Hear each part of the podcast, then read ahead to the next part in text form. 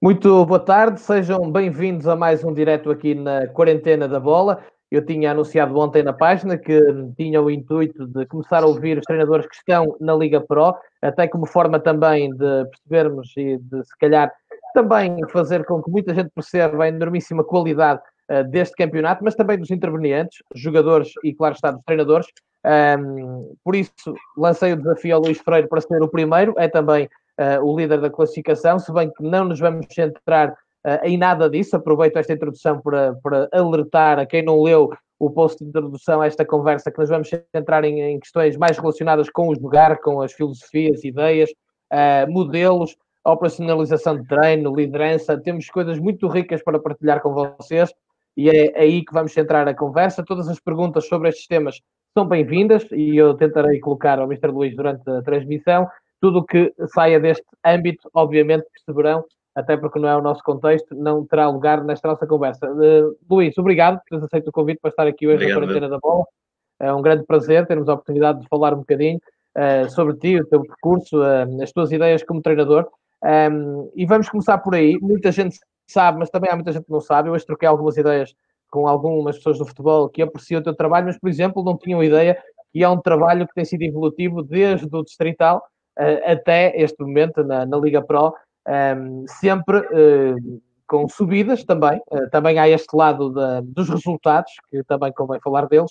E, portanto, há a evolução do treinador, há a evolução competitiva, há a evolução das competições em que estás inserido, e isso é uma marca tua e da tua equipa técnica.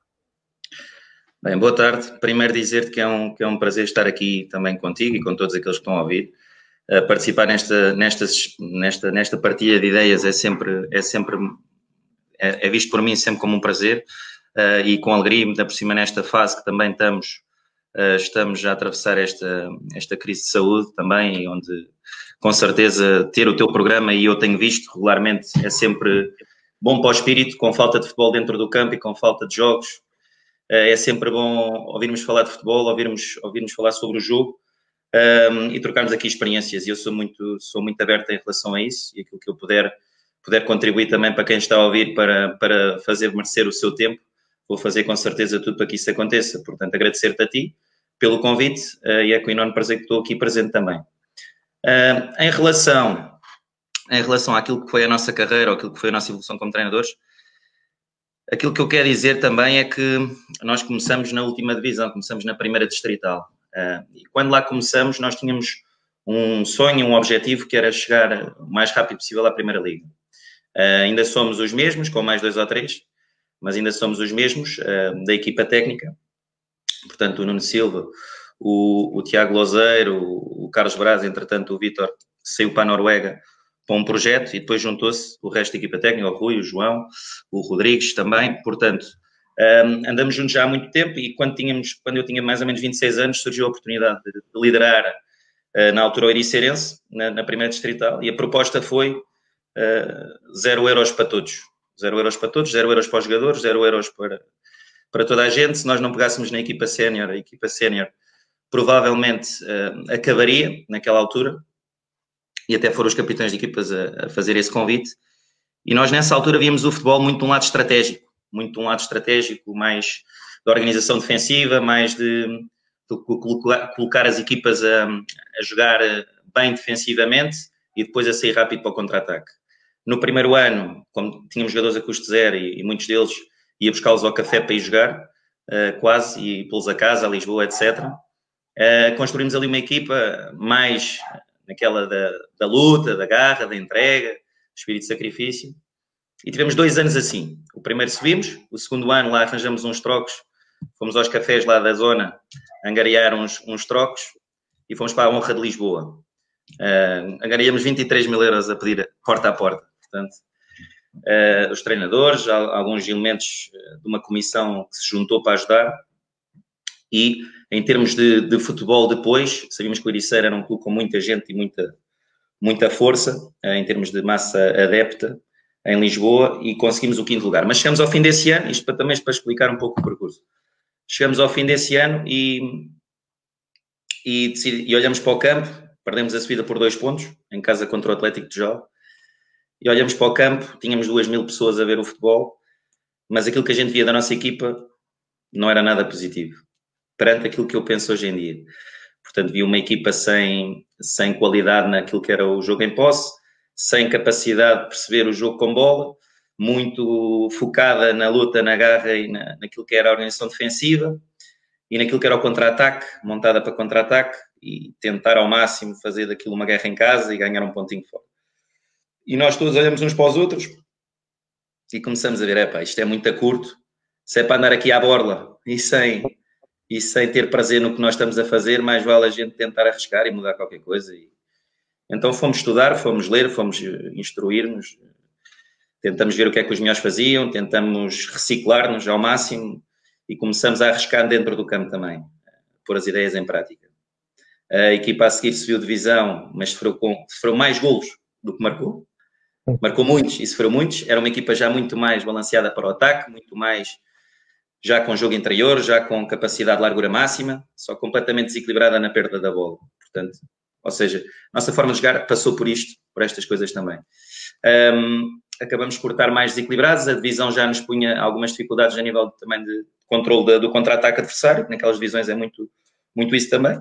E lá subimos no último jogo, no último minuto, e lá conseguimos a, a segunda subida. Depois fomos para o Pedro Pinheiro, onde já tínhamos uma ideia um pouco mais. Ficamos conscientes porque é que tínhamos sofrido quase 50 golos, então começamos a equilibrar melhor a equipa também uh, no Pedro Pinheiro e acabamos por, uh, aí sim, já era a divisão de honra outra vez, subimos também com o Pedro Pinheiro com, já com, com o futebol já um pouco mais, uh, mais elaborado, muito igual ao Jesus, que na altura estava no Benfica, salvo erro. Tinha os dois pontas de lança, os dois, os dois extremos por dentro, os dois laterais, um projetado de equilíbrio, o 6 mais numa primeira linha de construção, o, o, o médio 6 a entrar a entrar no, entre os centrais, o outro 6 à frente. Portanto, tínhamos aquele, aquele um, 3-1-4-2, um, onde já tínhamos ali alguma, algum ataque posicional e alguma, alguma capacidade de estar equilibrados em campo. Uh, e lá ganhamos a divisão com alguma facilidade, tínhamos uma grande equipa, grandes jogadores também para a divisão. E depois fomos para o Pro Nacional. E a partir daí penso que a nossa carreira começou a ganhar outro, outra, outra força, porque subimos, já tínhamos três vezes, fomos campeões outra vez na Pro Nacional. Aí já com uma forma de jogar também que foi evoluindo, já, já a imagem do Mafra Estoril, já com o lateral direito a organizar por trás, os dois centrais, os dois médios em construção, os dois, tínhamos, jogámos com dois pontas, um ponta no pé e o outro entre linhas, largura máxima, portanto, sempre largura máxima, privilegiar o jogo interior. A organização defensiva também já era consistente para aquela divisão e acabamos de ir para o Mafra. Mafra, lá em 80 equipas, lá saímos do Campeonato de Portugal, que é muito complicado. Foi um tiro no escuro, tínhamos empregos, tivemos que deixar os, os empregos, arriscamos completamente ali um pouco a nossa vida um, e tivemos sucesso nesse ano, através já dessa forma de jogar, também onde podemos escolher os jogadores, onde tivemos tempo para observá-los e conhecer o um novo contexto. E fomos para a segunda liga, onde apareceu o Estoril também, onde até dezembro, janeiro, fizemos um, um excelente trabalho, na minha opinião, e depois tivemos ali 20 dias fatais que nos, que nos uh, perturbaram um pouco, mas no futebol já com uma grande construção de jogo. Estoril mais desequilibrado também no momento da perda, a dar espaço entre linhas, a dar espaço do lado contrário uma equipa com uma grande capacidade de construção, mas nem sempre muito forte no último terço, apesar de sermos o melhor ataque no Mafra, no Estoril, e agora também somos o melhor ataque nesta altura, mas hum, já era uma equipa mais hum, com dificuldades em parar contra-ataques. Portanto, a ideia base é o treinador tem que, tem que se ir adaptando para chegar, para chegar o mais longe possível e, e fazer das tripas coração para conseguir chegar é sacrificar-se ao máximo. Posso dizer que se estou no Nacional é porque sacrificamos-nos, equipa técnica, todos, muitíssimo para, para conseguir um, ir subindo patamares, porque foi dentro do campo que a gente o conseguiu.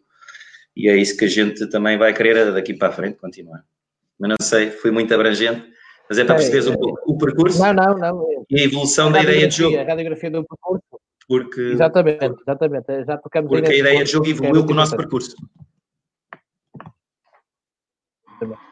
ao longo dos vários contextos e, e, e, recordo aqui o que disse Nuno Campos, que nos está a assistir da equipa técnica do Paulo Fonseca, um abraço para o Nuno também, ehm, que há aqui semelhanças, eles também tiveram certamente que deixar os trabalhos e, uh, e arriscar ehm, na sua carreira e acabaram por ter uh, também sucesso, também estão juntos há anos com uma, com uma equipa técnica do Luís, um, e depois uh, já, já Sim. Estou a ouvir mal agora com alguns cortes. Parece interessante desde já lançar-me para a discussão. Até, eu não sei se me consegues agora. Sim, um pouco melhor. Consegues ouvir? Um pouco melhor. Ok, um bocadinho, um bocadinho com atraso, mas acho que bem. Ou seja, eu perguntava desde já, Luís, eh, tu numa primeira fase que davas mais primazia à organização defensiva, à transição, isso teve muito que ver também com a tua experiência de observação, de análise eh, e, e, e também do facto de, por exemplo, de, de olhares muito para o lado estratégico, seguias muito o José Mourinho, eh, teve a ver com isso numa primeira fase? Claramente. Um, eu apanhei, eu fui adjunto do Felipe Moreira, tinha 21 anos quando ofereci o meu trabalho a ele também, no Mafra, e tive com ele 3 anos. Um, pá, era observador e aquilo que eu dominava do jogo era a vertente defensiva, portanto, e tinha muita. 2005 eu entrei na universidade, Mourinho explodiu em 2004, talvez. Portanto, eu entrei na universidade a beber Mourinho completamente. A vertente estratégica do jogo, a vertente da adaptação ao adversário, as guerras emocionais que ele armava e arma por vezes, uh, tudo aquilo que era, tudo aquilo que era uh, a aura Mourinho, que, que, ainda existe, mas, mas que na altura era enormíssima. Um, e acabamos, e depois fui para a observação. Para a observação também acabas por beber do treinador principal que tens, e na altura o Felipe também privilegiava muito a orientação defensiva um, e, e, aquilo que era o seu contra-ataque. Ele tinha tido bons resultados assim no Olivais Moscavide e depois mesmo no Mafra fizemos uma boa época um, e acabamos e acabei por beber um pouco também disso e dominava mais essa vertente. Então agarrei-me àquilo que eu dominava melhor um, e, e, foi por aí que começamos. A qualidade, ou seja, aquilo que é o nosso treino, nossa metodologia de treino acaba por estar muito semelhante, não mudou muito. Ou seja, sempre somos uns treinadores que, desde o primeiro ao último exercício, procura ter oposição no treino, procura ter os constrangimentos reais do jogo, baliza, oposição. Um, acaba por, por tentar ao máximo que, que a tomada de decisão esteja sempre emergente no treino, os jogadores sejam obrigados a decidir, a tomar decisões no treino, a perceber porque é que as tomam, a questioná-los de forma a, eles descobrirem também aquilo que é o melhor caminho para tentar obedecer à nossa ideia. Mas, mas foi por aí mais, por uma, uma zona de conforto na altura, queremos, tínhamos a segurança de saber o que é que estávamos a fazer na nossa cabeça. Se calhar não tínhamos. Hoje em dia olho para trás e vejo que aquela equipa sofreu muito nas nossas mãos a todos os níveis. Uh, mas pronto, teve sucesso e é o que fica e sei que eles também percebem nesta altura aquilo que, que fazíamos. Luís, de qualquer maneira, um dos traços, eu hoje fiz o meu trabalho de casa, falei com alguns jogadores que foram passando pelas duas mãos da tua equipa técnica, exigência máxima mesmo no distrital, portanto, e é, e é um dos quadros que, que, que, toda a gente que trabalha contigo diz, a exigência esteve sempre lá. Não, é, eu, eu posso dizer que eu comecei muito cedo e depois eu era daqueles que alguém me dizia assim, olha Luís, vamos ali tomar um café, vamos ali tomar um copo, vamos ali não sei onde, eu não ia.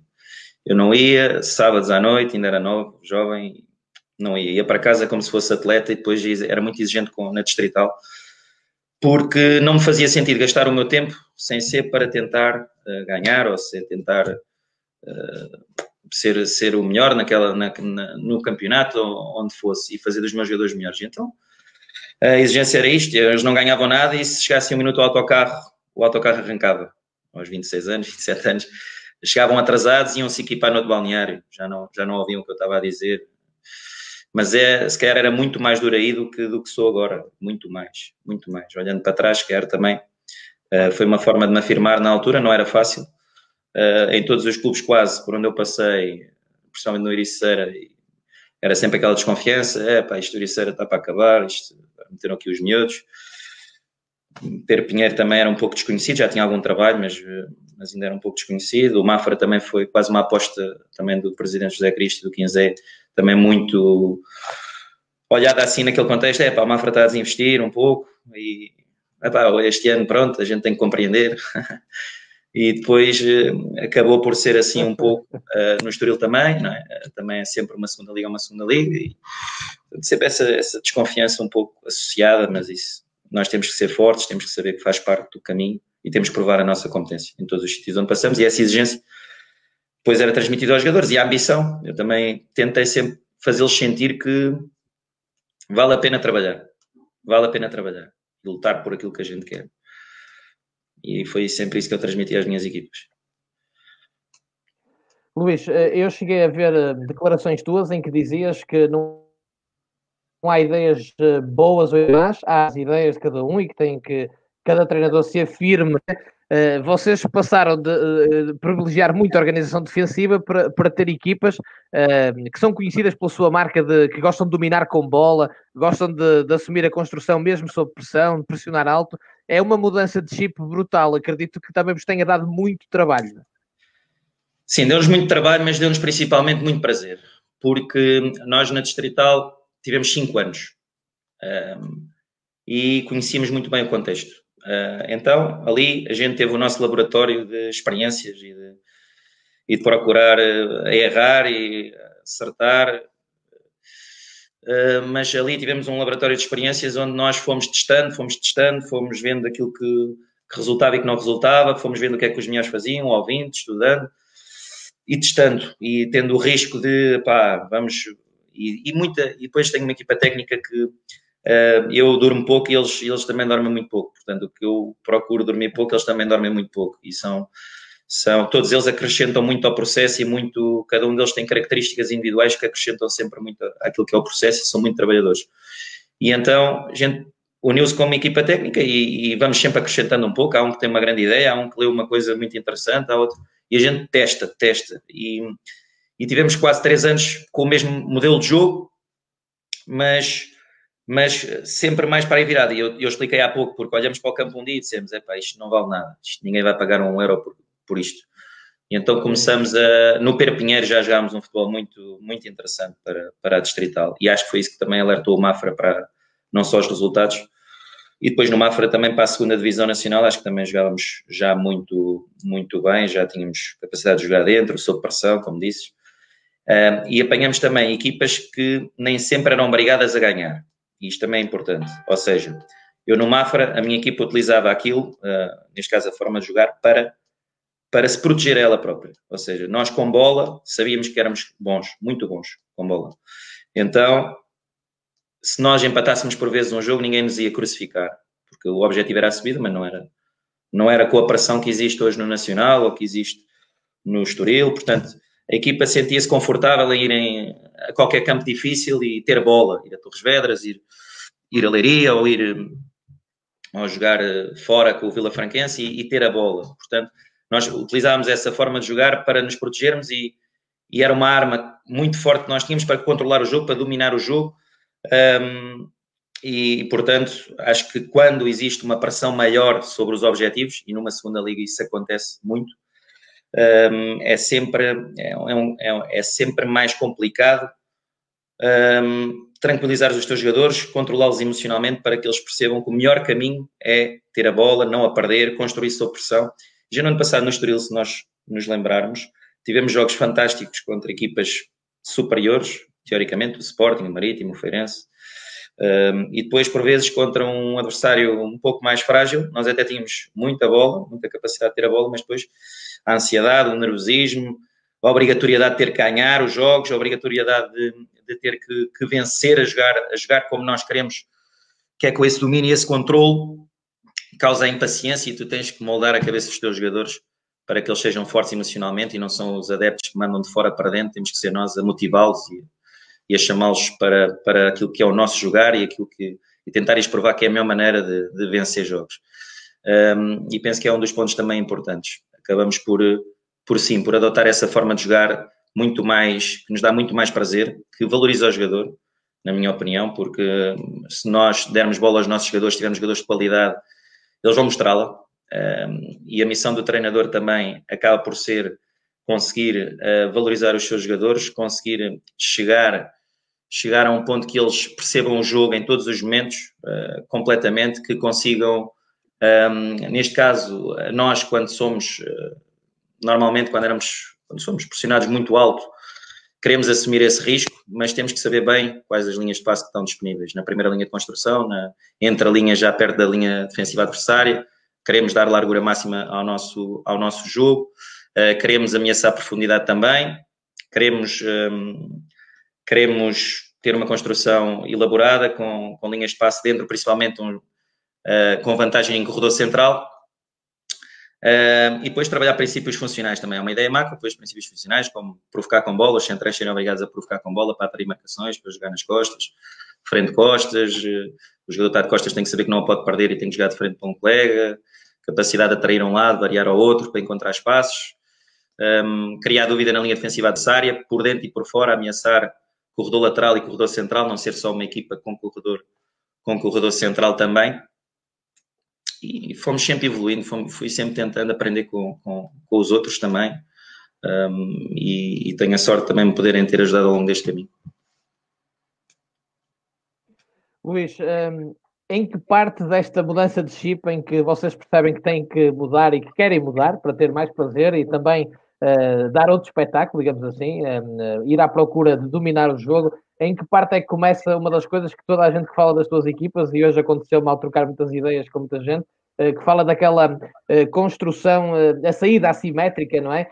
três, apenas um lateral projetado, que tem sido uma imagem de marca tão vincada. Quando é que, quando é que isto começou e a importância que tem para ti? Sim, é assim, nós, para ter a bola, a, a construção do jogo é essencial. Para termos bola, para termos uma equipa de qualidade com bola, construção é essencial. Por qualquer bola que tu atrasas ao teu central ou ao teu guarda-redes, tu não tens uma capacidade logo de, de ele perceber quais são as linhas de passo disponíveis e de as dar, a tua equipa vai bater na frente. Vai bater na frente e a partir daí até podes preparar uma segunda bola, até podes preparar um, a capacidade de ganhar a bola, uma segunda bola, prepará-la e a partir daí jogar, mas vais andar a jogar muito na lutaria. E então as nossas equipas sempre, tentamos sempre que elas construam o jogo e assumam a construção para conseguirem sair limpo. A gente diz que é uma saída limpa, ou seja, limpamos o adversário, descascamos o adversário e depois então podemos assumir a nossa organização ofensiva em meio campo ofensivo. Um, a verdade é que nós utilizamos esse lateral direito a partir de Perpinheiro, mais ou menos.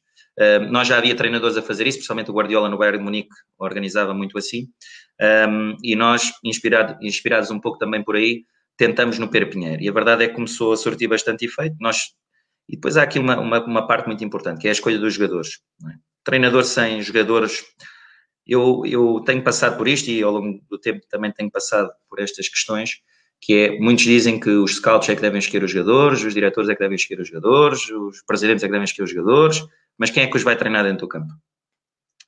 É o treinador. Portanto, o treinador, eh, e depois, eh, lá está, não podemos não podemos querer tudo ao treinador. O treinador não pode fazer de um jogador que não tem características para aquilo e mudar a ideia toda do treinador. Então o treinador já nem sabe quem é. é um, quer dizer, não há duas cabeças. Já há cabeça do treinador, há a cabeça do diretor. Há de estar no meio e a seleção dos jogadores é importante. A valorização dos ativos, os jogadores ter uma boa prospecção de jogadores, sim senhora. Mas se as características ajudarem o treinador, se as características do jogador ajudarem o treinador, é muito importante. Isto porquê? Vou-vos dar um exemplo. Construção de jogo. Se eu tiver um guarda-redes que a bola é atrasada e ele não se sinta minimamente seguro em, em jogar a bola, a maior parte das vezes ele vai chutá-la para a frente, mesmo que eu ande lá a gritar com ele para não estar. Porque a tendência dele é proteger-se. Então, quando tu tens objetivos tão elevados, como nós às vezes temos, de subida, ele quer é ganhar o jogo. E a nossa missão é influenciá-lo da maneira, mas ele, na, sob pressão, vai achar que não tem linhas de passe. E depois no vídeo até estão lá todas. E é um treino que a gente tem que fazer, etc. Se tiveres um central que não se sinta muito confortável com bola, vais ter mais dificuldades. Se tiveres um central que sinta com maior facilidade em termos técnicos, tu escolhes esse tipo de jogador, vai-te dar maior segurança. Se escolhes um jogador com 50 metros nas costas, vai-te dar maior segurança. Agora, nós também fomos do Estoril para aqui, e falando da saída assimétrica, o colateral, mudou, a gente mudou muita coisa este ano, em termos de organização ofensiva, umas boas, outras menos boas, mas a gente sabe, acho que sabe mais ou menos o que é que está a acontecer e o que é, porquê que aconteceu e etc. Mas um, no Estoril nós tínhamos aquela ideia já muito estruturada, muito três anos, né? Três anos por trás, muito seguros. Epá, depois tínhamos um guarda-redes que era o Thierry com uma capacidade de sair a jogar, que eu às vezes até dizia bate e ele joga, fantástico. Nessa, nessa perspectiva de jogar sob pressão, epá, fantástico. Tínhamos jogadores também no setor defensivo que assumiam bastante isso ajuda. Um, mas sim, nós jogávamos com o lateral direito, com os dois centrais, jogávamos com os dois médios centros à frente dos três, e dois jogávamos com o 10 e o extremo por, um extremo por dentro, o extremo esquerdo normalmente por dentro, o 10 do lado direito, o ponta de lança na frente, e os dois, um lateral esquerdo projetado e o extremo direito projetado na outra, na outra base, na outra linha. Pá, basicamente, nós queríamos era o quê? Privilegiar corredor central, meter quatro jogadores enquadrado no meio, três por trás, onde, onde tínhamos sempre vantagem contra dois pontas lança ou contra um, atrair os médios adversários, jogar-lhes nas costas, utilizar o ponta para fazer terceiro homem, largura máxima no jogo. Uh, e lá está, o Estoril jogava contra o Sporting, era um minuto com bola. Jogava contra o... Agora, se jogasse em casa contra o Penafiel, se tivesse a Arrasca, já estava emocionalmente, porque depois a segunda liga tem isto, que é, isto não é o, entre aspas, isto não é o Porto contra uma equipa que está em último lugar. Pronto, isto é, isto é o, uma equipa que tem 3 milhões de orçamento contra uma equipa que tem 1,5. Não é uma equipa que tem 100 milhões de orçamento contra uma equipa que tem 5. Portanto, a diferença entre os jogadores na segunda liga, por isso é que é muito equilibrada, não é assim tão grande. E depois mete-se isto a pressão, não é? Quantos candidatos é que havia e quantos é que há hoje em dia? Se calhar há 3 hoje em dia e no início havia, havia 8, se calhar há 5, pronto. Mas se calhar antes havia 9, não é? Portanto, uh, não é fácil jogares, jogares muito bem e ter resultados. Ter resultados nesta divisão da segunda liga, principalmente. Com esta responsabilidade toda que temos. Luís, esta... Isto... Força, força, força, força. Não, o que eu ia dizer é que na, nesta saída a 3, uh, nós, lá está, tentámos escolher, no Mafra a gente teve muita liberdade na escolha dos jogadores, por exemplo. Tínhamos o Ventosa, que era um jogador também que um central lateral. Então tínhamos aquela, tínhamos um equilíbrio muito grande no jogo, sempre com três por trás. Tínhamos eh, normalmente o Rui Pereira e o Lucas a projetar mais para 10, uh, 3 mais 2, 3 mais 1 na construção, mas basicamente a construção do jogo é aquilo que nos dá domínio. Domínio. E a gente tem prazer em, em tentar dominar o jogo. Agora, para isso também é preciso é preciso qualidade, muita qualidade nos jogadores e, e, e, tempo, porque no futebol não há, não há muito tempo para, para, para conjugar tudo. Para conjugar tudo. Uh, não, é, não é sempre fácil. No Nacional mudamos. Não sei se queres falar disso, mas mudamos um pouco. Outra vez. Não sei se me estás a ouvir. É, eu ia te lançar, eu ia te perguntar, não consegues ouvir? Consegues ouvir? Agora, agora estou a ouvir. Agora, esta net hoje não está, não está a ajudar nada, mas vamos a isso. Ou seja, eu, eu, estava a dizer que realmente estive a ver alguns jogos do Estoril, do Nacional, e eu próprio detectei algumas mudanças. Por exemplo, um, no Nacional, de ver que realmente uma equipa um, que, que, gosta de ter bola, como sempre, as duas equipas, mas que, por exemplo, um, convida muitos adversários a subir no, no, terreno para depois atacar a profundidade. Não é? Foi uma, uma das coisas que chamou muito esse convite ser aos adversários saírem uh, e subirem muito e depois vocês aproveitarem a profundidade. no Nacional, nós tivemos aqui várias, várias situações engraçadas. Nós decidimos, nós com o Estoril tivemos, como, como a forma de jogar era sempre igual e sempre, a forma de atacar era sempre a mesma e sempre, o ataque posicional era sempre o mesmo, não tínhamos muita mobilidade no jogo, saíamos sempre da mesma forma, éramos muito bons naquilo, mas era sempre igual, sempre igual, e as equipas às vezes faziam linha de 6, faziam linha de 7, faziam uh, baixavam muitas linhas uh, e nós tínhamos mais dificuldades no Estoril assim do que pressionarem-nos alto na altura. No Nacional da Madeira, nós decidimos que queríamos um, ter a mesma capacidade de, de, dominar ou de controlar os jogos e de ter a bola, mas alternar mais a nossa construção de jogo, dar menos referências ao adversário, dar menos referências posicionais, um, em toda, até na construção de jogo, dar menos referências até na construção de jogo. E o que é que eu quero dizer com isto? Nós adotamos logo duas formas de, de, de ataque posicional, uma com dois centrais, os três médios à frente dos dois centrais, portanto, dois mais três com os médios, com os oito, uma posição mais lateralizada, os laterais projetados e os extremos por dentro e o ponta de lança. Depois, também tínhamos uma segunda forma, que era, era basicamente o jogo posicional do Estoril, só que era com o 6 na linha defensiva. Tínhamos o 6 na linha defensiva, os dois centrais, tínhamos um, os dois médios à frente um, os dois oitos à frente desta linha de três, os extremos por dentro, laterais por fora e o ponta de lança também, portanto sempre cinco a ameaçar a linha defensiva. Às vezes a introdução do sexto, que era o oito, que tem mais liberdade no nosso jogo, há um oito que tem mais liberdade que o outro, o outro fica sempre mais em equilíbrio. Um, e começamos a alternar muito estas, estas duas formas de, de jogar. Depois tivemos também no Nacional uma coisa interessante, que é, isto é muito importante, na minha opinião. Nós, nós por exemplo, Uh, apanhamos uma equipa que estava habituada a jogar em 4-3-3, com os laterais por trás, extremos abertos, 8 na retura e 6 única referência de construção mais direta. Uh, portanto, uma equipa que organizava muito em linha de 4, com mais um 6 à frente. E um, os extremos jogavam abertos. E eram, são jogadores muito rápidos, muito velozes, com intensidade e que não estavam habituados a jogar por dentro. Uh, então tivemos, temos esta dificuldade, mas eu penso que passado tanto tempo, eu acho que já estamos, já estamos num ponto de equilíbrio muito bom e que os jogadores já evoluíram bastante nessa, nessa, nessa situação, de jogar por dentro e perceberam que é uma mais-valia também. Um, e os laterais projetados também foi uma novidade, a gente lançou também o Iti no, no início também, e acabamos por eh, construir de uma forma muito diferente do que esta equipa estava habituada. Um, e acabamos por, hum, por aos poucos também conseguir passar a nossa ideia para, para, para a nossa equipa, mas com esta dificuldade, porque nós, ao alternar as formas de atacar, de construção de jogo, com dois centrais, três médios, os dois extremos por dentro, laterais por fora, ou então a linha de três a construir, ok?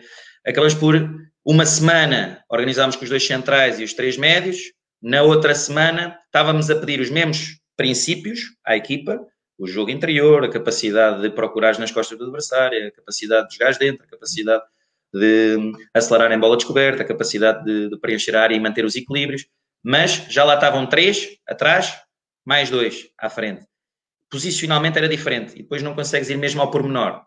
Tu, quando tens dois, três anos de trabalho, era belíssimo que isso acontecesse, porque acredito que somos muito mais imprevisíveis para o adversário que nos aparece e jogamos com as características do adversário. O adversário tem dois pontas de lança, se calhar equilibramos com três por trás. O adversário tem um ponta de lança, se calhar equilibramos com dois por trás. O adversário tem, tem dois trinhos, se calhar vamos lá meter sempre três nas costas dos trinhos e a atraí-los, a passar-lhes à frente e a atraí-los e a jogar nas costas e etc. Portanto, essa parte que tu dizes que nós por vezes atraímos a pressão e jogamos em profundidade, um, nós, nós temos uh, jogos com uma grande capacidade de jogar sob pressão, mas temos, tivemos sempre muito esta dificuldade de pôr jogadores que estão habituados a jogar fora, que são intensos, que são velozes, que são uh, jogadores que pedem profundidade, pô-los a jogar dentro e pô-los a conviver com espaços interiores reduzidos e pô-los a, a conviver sob pressão. E relembro que o Nacional uh, sofreu quase 80 golos no ano passado, portanto, era uma equipa que também estava um pouco um, ehm, ferida naquilo que era a organização defensiva, tivemos que gastar muito tempo nisso, e é um dos momentos de jogo que eu acho que mais evoluímos até, e estamos muito bem na organização defensiva, muito agressiva, com várias formas de pressionar o adversário, mas um, ehm, penso na construção de jogo, o nosso objetivo é tentar jogar entre linhas, ok? Nosso objetivo principal é tentar conquistar espaço interior. Uh, se nós vimos que o espaço interior está muito constrangido, não vamos ter problemas também em conseguir aproveitar aquilo que são as características dos nossos jogadores, que são jogadores muito velozes e com uma capacidade de ferir o adversário em rupturas também com muita, muita facilidade. Um, e, portanto, uh, tentamos é, por exemplo, a gente troca muito posição o lateral com o extremo, para beneficiar os tais extremos de, que têm qualidade também para desequilibrar. Então fomos adaptando a nossa ideia toda às características dos nossos jogadores e tentando dar-lhes algum conforto, porque uh, eles quando entram em campo vão pressionados para ganhar. Uh, e era isso que eu queria referir, porque um, o Nacional é obrigado a ganhar, em casa, fora, uh, está empatado e não é bom. Portanto, e, e, isto é importante. Portanto, e numa segunda liga, nós só perdemos duas vezes, salvo erro, um, e portanto é preciso, para atingir estes objetivos, é preciso seres muito equilibrado, ou seja, atacar, mas nunca desequilibrar. Ter a capacidade de, de procurar o que tu queres, mas de uma forma extremamente segura. E foi isso que a gente evoluiu bastante do ano passado para este ano. Muito.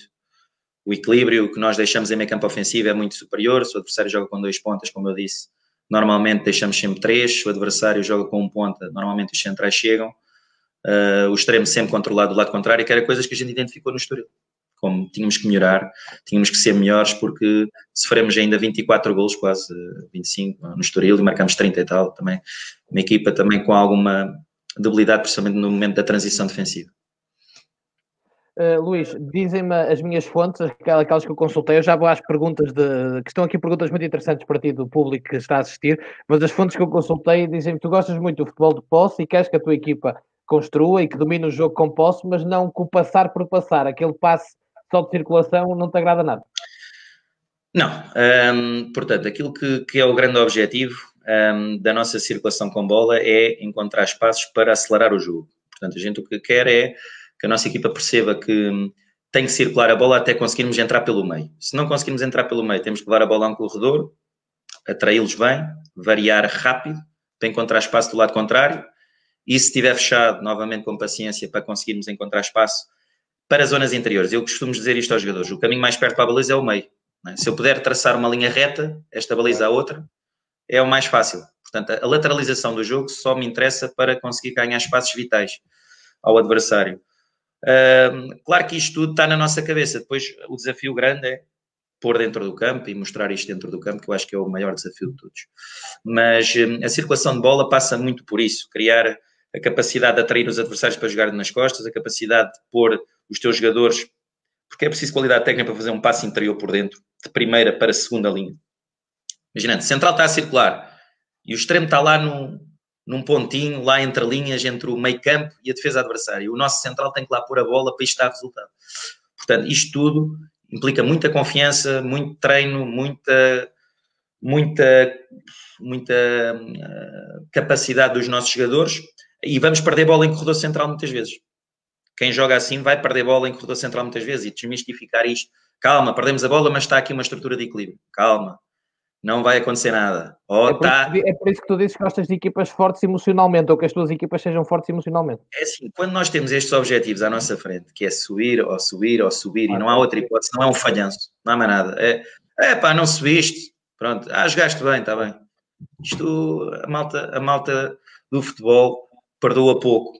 Um, e então, um, basicamente, o que, a gente, o que a gente procura fazer é, é, é isto que eu estou aqui a dizer: conseguir, conseguir aproveitar estes espaços interiores, estar preparados para a perda da bola e, e, dizer aos nossos jogadores que é o caminho mais perto para a baliza, mas que se não os abrirmos, se não abrirmos logo de forma direta, temos que andar à volta até encontrar o espaço certo, o momento certo para acelerar. A partir do momento da aceleração, a definição da jogada com o movimento de ruptura, com o movimento ou com movimento, por exemplo, ao remate fora da área, conquistamos o espaço junto à baliza, ou então alimentar o corredor e preencher a área com 4, 5 jogadores. A equipa sempre junta a atacar, para ser mais fácil a recuperação da bola.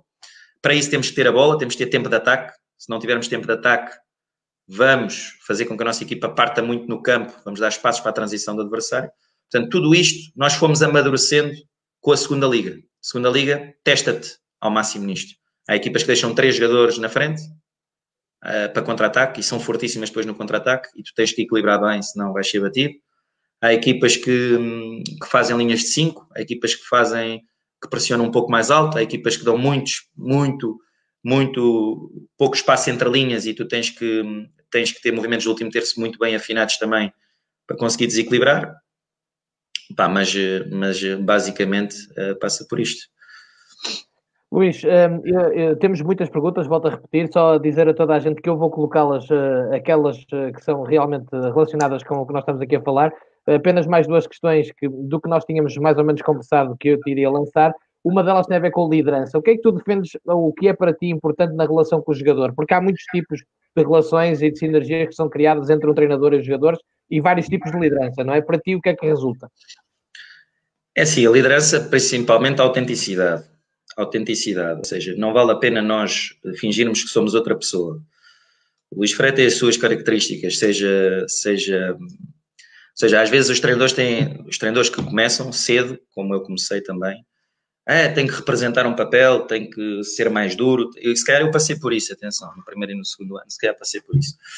Mas, hum, hum, mas hum, penso que hum, em termos, em termos de liderança, como eu estava a dizer, autenticidade, sermos iguais a nós próprios, sermos aquilo que somos no dia a dia, uh, dizer eu não tenho muito medo de, neste momento e já me dei mal e já me dei bem, mas não tenho muito medo de, pelo menos, uh, ser próximo do jogador ao ponto de dizer a verdade, por muito que ela doa.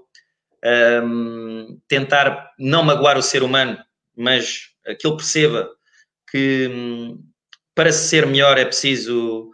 Não vai chegar aquilo que ele está a dar, possivelmente, e tem que ser muito melhor que aquilo. E se não for muito melhor, não vai jogar. E se não quiser ouvir, não vai jogar. E se um, a exigência no dia a dia, isso aí eu dá-me prazer treinar. Adoro o treino. Um, pá, completamente viciado no treino.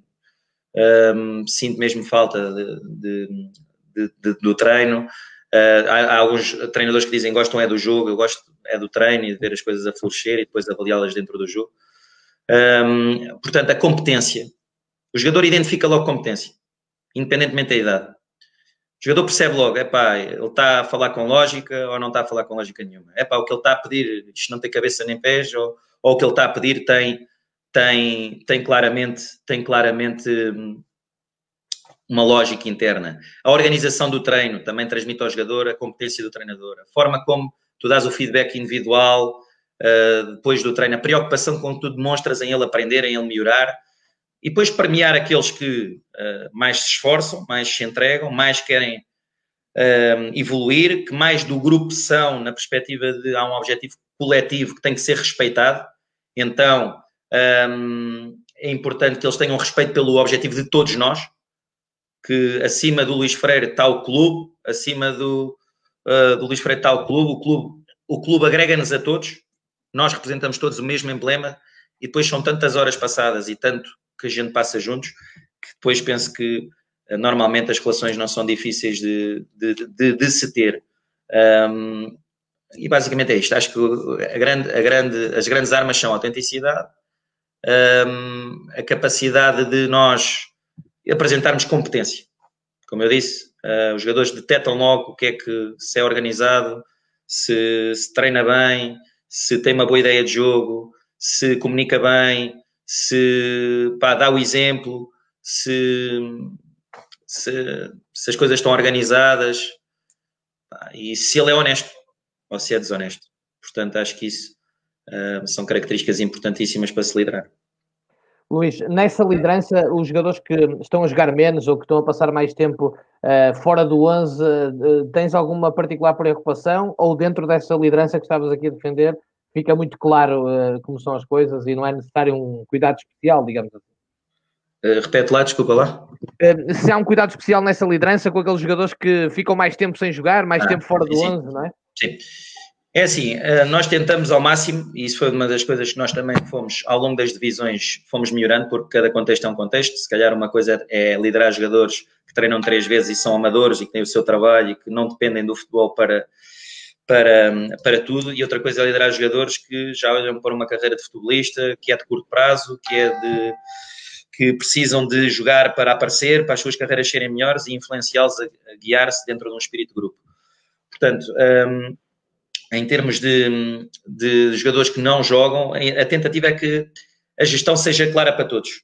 A gestão seja clara para todos e o máximo, epá, por vezes pode não ser sempre chapa 5, mas seja o máximo perceptível para toda a gente. Ou seja, o jogador joga, joga, joga muito bem este jogo, a equipa teve bons resultados, epá, dificilmente o treinador vai tirar esse jogador, a menos que, epá, a menos que esteja quase o Cristiano Ronaldo né, ou o Messi ou, uh, de fora. Portanto, um, temos que valorizar o trabalho do jogador, temos que valorizar o que ele dá à equipa em cada momento, porque não, ou então não devíamos ter escolhido para o plantel, ou então não devíamos ter escolhido quase para o plantel, porque um, penso que uh, tentativa será sempre, pelo menos nós este ano e principalmente este ano estamos a fazer muito isto, porque temos um plantel rico, com grande, grande profundidade, foi escolhido por nós, pelo, pelo nosso scout também, João Souza, e com, com a direção também a ajudar muito. Portanto, eles ajudaram-nos muito também e tentaram ir ao encontro daquilo que a gente também pretendia. Um, e foi um trabalho fantástico também foi feito antes da época começar pela direção e pelo João e connosco. Um, portanto, uh, da nossa parte, depois temos que gerir essa profundidade do plantel. Temos 30 jogadores, eles têm que perceber porque é que jogam, porque eles, até, eles ficam sempre chateados de não jogar, mas eles têm que perceber que a equipa está bem, equipa está bem, a equipa está a ter resultados, o meu colega está bem, eu tenho é que trabalhar no treino, tenho que provar ao meu treinador quando aparecer a oportunidade vou estar à altura e ele, eu vou fazer fé com que ele vá me recompensar pelo meu esforço em prol da equipa. E penso que tem que ser muito por aqui. Luís, vamos agora, eh, antes de irmos às perguntas, há mais duas questões. Uma delas é, com, eh, falando da operacionalização do treino e tendo em conta a evolução que foste tendo como treinador do próprio modelo de jogo, quanto, quanto da estratégia, quanto da observação do adversário tu levas para a operacionalização de treino, se é que levas? É assim, nós, nós um, levamos, levamos muita coisa da observação do adversário. Agora, a nossa equipa vai ser sempre a mesma. Ou seja, a nossa equipa vai ser sempre uma equipa que vai querer. Ou seja, o que é que nós podemos ver? O adversário vai jogar ou joga preferencialmente em 4-4-2, eh, em 4-4-2, 4-4-2 clássico, não interessa a defender, joga assim. Pá, nós possivelmente trabalhamos mais um sistema, a equipa até tem dois ou três, não interessa, em termos de ataque posicional. Isso é uma mais-valia, por isso é que a gente quis fazer isto um pouco. Porque se o adversário aparecer de uma maneira que a gente não está à espera, a gente tem uma resposta e os jogadores estão identificados e, e, percebem, porque a gente quer tirar vantagens também contra um sistema defensivo, qualquer que seja ele. Portanto, uh, o adversário vem em 4-4-2, nós já temos essas características, sabemos que os pontas, por exemplo, são muito fortes no ataque à profundidade, ou têm um ponta de lança na área muito forte no, no primeiro posto, ou que querem condicionar muito o espaço interior, então estas características vão nos ajudar a fazer a semana de trabalho. Ou seja, nós vamos dedicar uh, eh, 50% à organização ofensiva, não interessa, e nesses 50% vamos, vamos trabalhar mais sobre um adversário que nos dá pouco espaço entre linhas, que joga mais em bloco baixo, que tenta mais o contra-ataque utilizando o apoio frontal do ponta e nós queremos anular essas referências, que procuramos mais que hum, levar a bola a um lado e atrair ao outro. Agora, se tivermos um adversário, sabemos que o adversário normalmente pressiona alto, equipas que querem a bola, pressionam alto, são agressivas, então nós vamos dar mais privilegiar primeira fase de construção durante a semana. Epá, temos de estar seguros a construir o jogo, temos que conseguir quebrar linhas por dentro, porque estes gajos vão nos apertar alto. Se não conseguirmos jogar por dentro, temos que conseguir uh, atacar a tal profundidade também e ter soluções. Se, portanto, temos de estar preparados para pressões por fora com o extremo, pressões por dentro com os oito. Temos de estar pre preparados para vários tipos de pressões, porque estes gajos vão nos apertar alto. Então, damos mais enfoque na semana de trabalho para aí. Normalmente, à terça-feira, nós já temos isso para nós. Temos o observador, que é o Rui, uh, faz todo o trabalho de, de, análise durante a semana anterior, apresenta o relatório, já temos o vídeo na Drive pronto para, para vermos o adversário e todos nós consultamos isso e começamos a planear em função do também daquilo que é o, as características do adversário. Portanto, uh, sim, tem uma influência grande, não na nossa forma de jogar, mas na nossa semana de trabalho. Tem uma influência grande.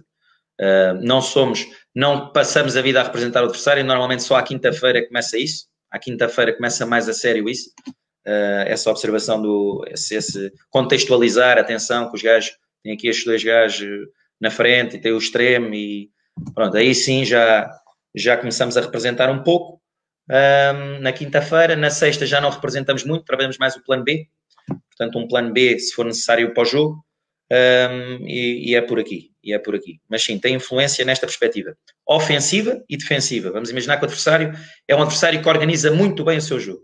É pá, tem uma construção fantástica e nós queremos ser uma equipa pressionante. Agora, há formas de pressionar uma linha 3 diferentes, há formas de pressionar uma linha 2 também diferentes, há forma de pressionar os 4 por trás de maneira diferente e nós vamos escolher a melhor para cada jogo. E queremos também, às vezes, surpreender da forma como o fazemos porque para nós interessa-nos pressionar o setor defensivo adversário. Como é que o vamos fazer? A equipa tem que estar preparada para uma, duas, três situações e no treino elas vão aparecer. Uh, uma mais definida para cada jogo, como é óbvio. Para quê? Por exemplo, detectamos que os centrais têm dificuldades a construir. Central do lado direito, por exemplo. Então vamos cair com tudo em cima dele e vamos provocar o erro. Detectamos que eles têm uma linha de três, por exemplo, e com os laterais à largura. Podemos, podemos apertá-los por dentro se for uma equipa que tem um, um bom, uh, portanto, que joga bem exteriormente, queremos proteger os, os corredores laterais. Se, se, virmos que a equipa tem muita capacidade de jogar por dentro, então a linha 3, se calhar, pressionamos por fora, para tapar bem o meio.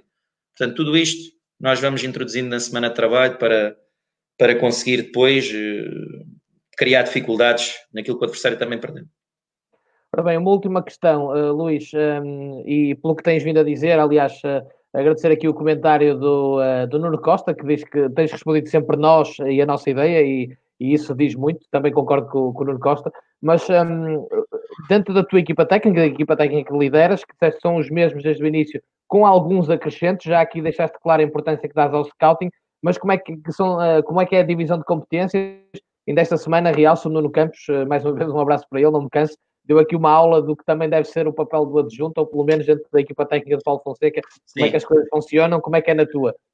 E só, só, só, só, para dizer uma coisa também, um, o, Nuno, o Nuno Campos, por exemplo, quando eu saí do Estoril, o Nuno conheceu-me e, e, dentro daquelas pessoas que me ajudaram na, no trajeto e que não me deixaram, entre aspas, desanimar um pouco com aquilo que se passou no Estoril, foi o Nuno, porque o Nuno eh, chegou ao pé de mim, chegou ao pé de mim não, eu é que cheguei ao pé dele, como é lógico, mas ao falar percebi que ele, pronto, também queria-me dar ali uma palavra de alento e de, de, conforto, portanto, também agradecer, que é daquelas pessoas que me ajudou na altura um, e que não deixou cair ali um bocado. Ou seja, ah, não, estás a pensar muita coisa bem, tens que melhorar aqui muita coisa, mas estás a pensar muitas coisas bem.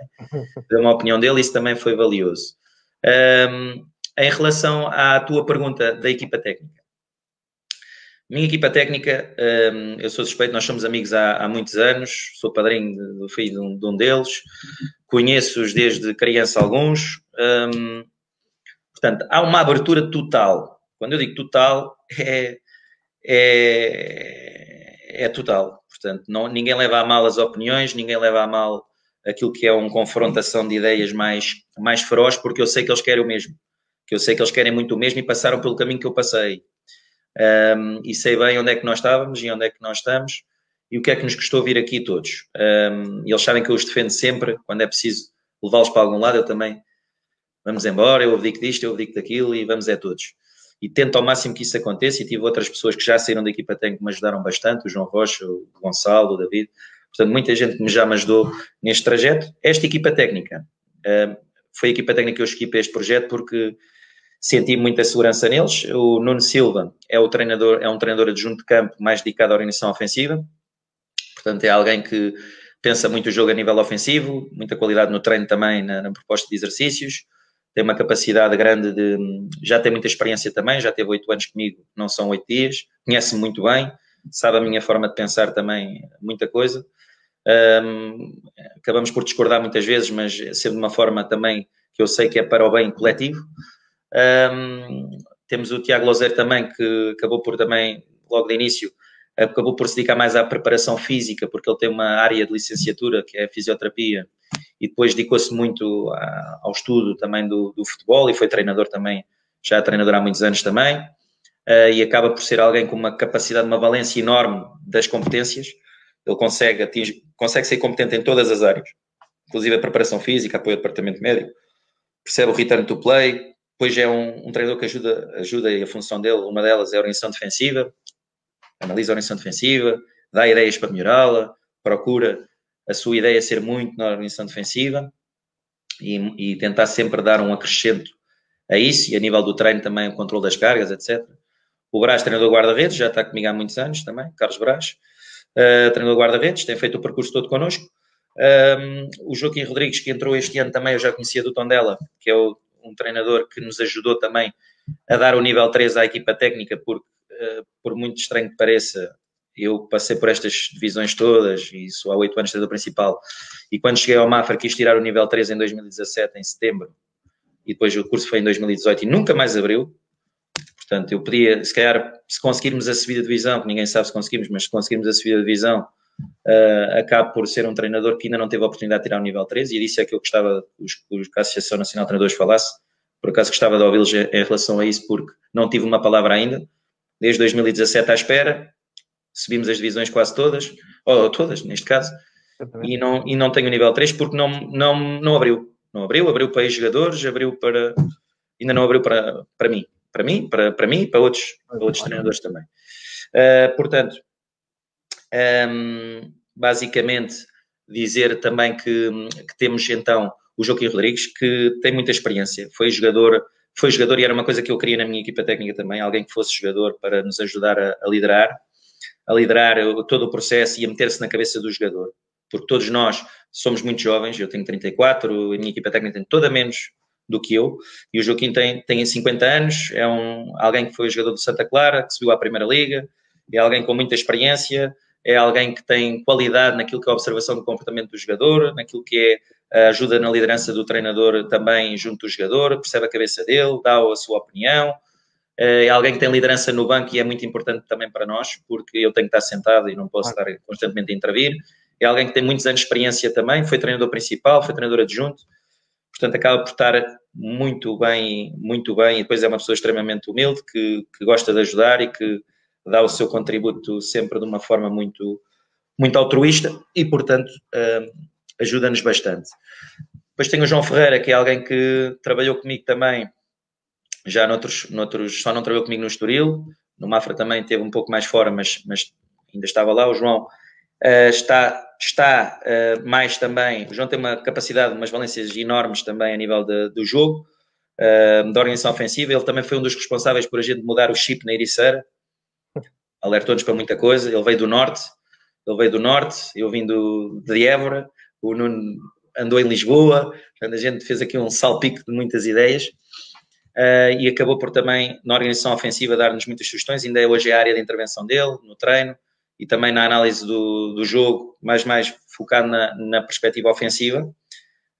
Um, e depois temos, eh, portanto, já falei no Lozer, no Ferreira, o Souza, analista, que tem evoluído estrondosamente. Tem se calhar um dos melhores analistas aqui. Eu considero que tem a melhor equipa técnica, é? mas um, o Souza tem evoluído bastante, muitíssimo, uh, muito forte também também na análise do jogo, com muito domínio dos programas todos que agora também são utilizados e uma capacidade de dar feedback ao intervalo, dar feedback para o banco, um, de analisar, de fazer análises individuais com os jogadores. Uh, portanto, temos, temos, temos a separação das tarefas muito bem uh, definidas. E penso que não me esqueci de ninguém, pá, senão depois eles matam. Eu, eu acho que não, dos que eu conheço, pelo menos. esqueci, foi sem querer, pá. Mas pronto, uh, temos uma relação muito aberta, como eu disse.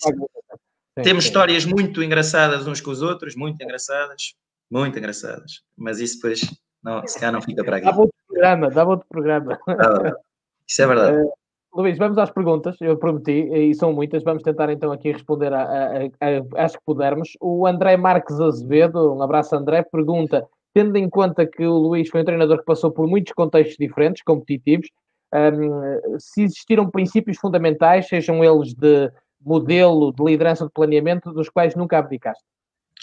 Sim, há uma coisa que eu sou muito, sou muito sou muito, vá, defendo com muita, muita veemência que é o, o, o, a operacionalização do treino. Como eu disse, eu sou um apaixonado do treino um, e acho que há motivos que me levam a treinar de uma determinada forma que são para me provarem que não é bem assim, uh, tenho que dar ali uma volta muito grande. E, e, é daquilo que eu mais, se calhar aquilo que está mais semelhante, apesar de já ter modificações, principalmente as cargas que nós damos com três treinos, quatro treinos, cinco treinos, seis treinos, são diferentes, mas eh, a operacionalização do treino acaba por ser, se calhar, onde eu mais, eh, ou seja, o menos mudou e o que eu mais, eh, não é o que eu mais valorizo, atenção, é o que eu acho que, um, ehm, se calhar, acompanhou-me sempre durante este período. A liderança foi sempre, como eu disse, foi de mais autocrático para, se calhar, mais empático, de, de, de, se calhar, mais assim. Um, ehm, em termos de, da equipa técnica, também não mudou. O que mudou foi esta organização das tarefas. Nós, por exemplo, no Estoril estávamos muito desorganizados nas tarefas. Uh, reuníamos horas, mas não tínhamos uma organização de equipa técnica como temos hoje. Isso mudou também, porque o futebol profissional consome, imagina, nós estamos 8 horas ou 9 horas no clube por dia. Pá, se as tarefas não estiverem bem distribuídas, a produtividade não vai ser boa. E nós uh, refletimos e percebemos isto. E eu, como líder da equipa técnica, acabamos por distribuir as tarefas, distribuir as tarefas para eles, para que eles focassem nas áreas de análise melhores para me ajudarem depois a tomar decisões e, e a estruturar tudo. Um, e penso que isso foi uma arma muito, muito boa, uh, porque, esta, porque é diferente. No Amador, nós trabalhávamos. Eu lembro de chegar a casa às três da manhã no Amador e ir jantar às duas da manhã, uh, mas, mas era aquelas duas, três horas ali reunidos. Aqui não, aqui temos tempo, temos que ir ao pormenor, pá, temos que ganhar, senão fazemos as malas. Portanto, acabamos por eh, gastar muito mais tempo e a organização das tarefas é importante também. Muito bem. O um, Jorge Prazeres pergunta-te se a dificuldade que tiveste no Estoril teve a ver, não obstante com o facto de ter jogadores de muita qualidade, mas com conhecimento do jogo inferior para uma proposta que ele considera de jogo que é a tua, que é complexa. É assim, hum, Não, no, um, no Estoril aconteceu várias coisas. Na, a primeira, nós, nós subimos com o Mafra dia 11 de junho. Playoff, 12 meses de campeonato, ter 11 meses de campeonato. 11 de junho no Mafra, 20 de junho no Estoril. Começar a treinar. Começar a treinar. E foi, já falei sobre isso, ia ter começado a treinar um pouco depois, mas quis logo, com a ansiedade, ah, vamos começar. E basicamente nós tínhamos uma equipa, nós na pré-temporada fizemos muitos jogos amigáveis, deu para construir bem, bem a ideia, passar bem aos jogadores. Uh, pá, havia, não, não tive tanto no planeamento da época, o Estoril também estava numa fase de reorganização total, portanto, com muitas modificações. Não conhecia o contexto, mas era o contexto dos jogadores. Portanto, poucos jogadores eu conhecia. Portanto, a minha opinião era muito dada em, em curto espaço de tempo, à pressa, e claro que o Pedro Alves fez um trabalho muito bom, fantástico, na perspectiva de identificar talentos emergentes e confiar que eu pudesse os potenciar também e atingir resultados. E, e, basicamente foi, foi, também, foi também nisto. Eu dava a minha opinião, mas o conhecimento que eu tinha de uma segunda liga era, era reduzidíssimo. Eu estava era focado no CPP, focado em ganhar uh, e subir o Mafra, e de repente, toma lá, tens é que ganhar no Estoril. Um, e o conhecimento, e depois também aprendi com isto, etc. E agora, se calhar, já, já conheço a Primeira Liga bem, o Campeonato Brasileiro, hoje em dia, já me preocupo com isso, se aparecer alguma coisa, o gajo já sabe, já domina um bocado o contexto. Uh, depois, a Segunda Liga, sim, trouxe desafios táticos diferentes e traz desafios táticos diferentes do que o Campeonato de Portugal, claramente. Portanto, é um contexto mais, mais um, portanto, as equipas não te perdoam os erros que tu possas ter na tua ideia de jogo. E se calhar os erros não eram tão ofensivos, também eram ofensivos, mas não eram tanto, mas eram se calhar mais defensivos, claramente. A gente chegou a levar um banho de bola do Mafra do Felipe Martins, vamos um banho na, naquela altura porque defendemos horrivelmente mal nesse jogo, completamente uma vergonha da organização defensiva. E também tivemos uh, transição defensiva má por vezes que nos possibilitavam sofrer gols em contra-ataque e estar algum, algo intranquilos. Mas sim, houve uma adaptação que nós fomos fazendo ao longo do trajeto, ao longo do trajeto, a segunda liga não foi exceção. Agora, nós temos tido a capacidade de nos adaptar. Acho que nós nunca tivemos até agora dois anos sem subir, portanto, temos feito essa adaptação constantemente. E a ideia ser complexa, esta se calhar ainda é mais do Nacional. É mais difícil pôr esta ideia em prática. Aquela que a gente tem na nossa cabeça é mais difícil pôr em prática. A do Estoril era mais padronizada, era mais estática, era, tinha muita qualidade, mas era mais estática, em nível posicional. Esta aqui do Nacional é muito mais dinâmica, ainda implica muito mais capacidade do jogador, na minha opinião.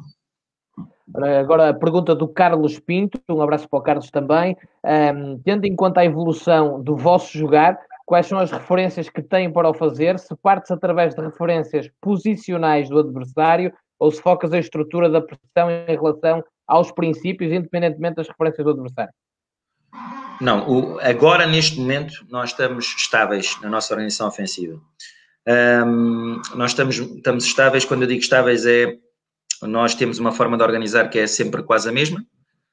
Um, temos nuances de trocas posicionais, onde os jogadores já conseguem identificar, já consigo pôr um extremo a vir buscar a primeira linha, já consigo pôr um extremo a jogar fora, já consigo pôr um extremo a jogar dentro, já consigo pôr um lateral a jogar dentro, já consigo pôr um 6 a organizar entre os centrais ou fora dos centrais, já consigo, com o meu, com o meu extremo de equilíbrio, se estiver na posição de lateral, já consigo, portanto, já consigo pôr ataque posicional, troca posicional, compensações, equilíbrio. Neste momento, sei que na cabeça deles isto já faz sentido. Portanto, uh, neste momento somos muito iguais àquilo que eu quero.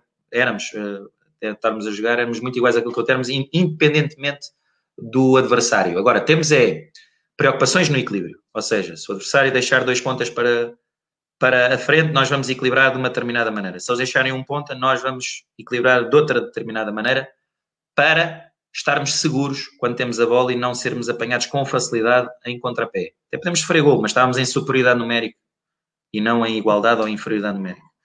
Portanto, tentamos é ter essa preocupação perante o adversário. Agora, a forma como organizamos o nosso jogo a nível ofensivo uh, é quase sempre a mesma neste momento. Já foi alternada, como eu disse, já foi um, ehm, diversificada uh, na estrutura do ataque posicional. Agora é mais estática, mas com mais mobilidade, com muito mais mobilidade nas funções.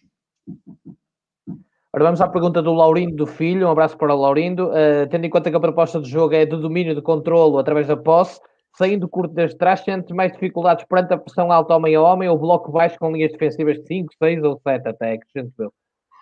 É assim, nós um, temos que perceber que essas duas formas são as duas formas mais difíceis, possivelmente, uh, de, de, contrariar. Nós na Distrital apanhamos muitos homens a homens, por exemplo. Uh, havia equipas a contrariar-nos muitas vezes homem a homem. E tens que encontrar o homem livre, quase, não é? Tens que fazer com que a bola chegue ao homem que está livre e tens que libertar a marcação. Ou seja, o jogador que está de frente para o jogo e tem espaço para correr, tem que correr, tem que levar a bola e tem que libertar alguma marcação individual para libertar para esse outro jogador que já vai quebrar linhas e que já vai criar a superioridade na linha seguinte.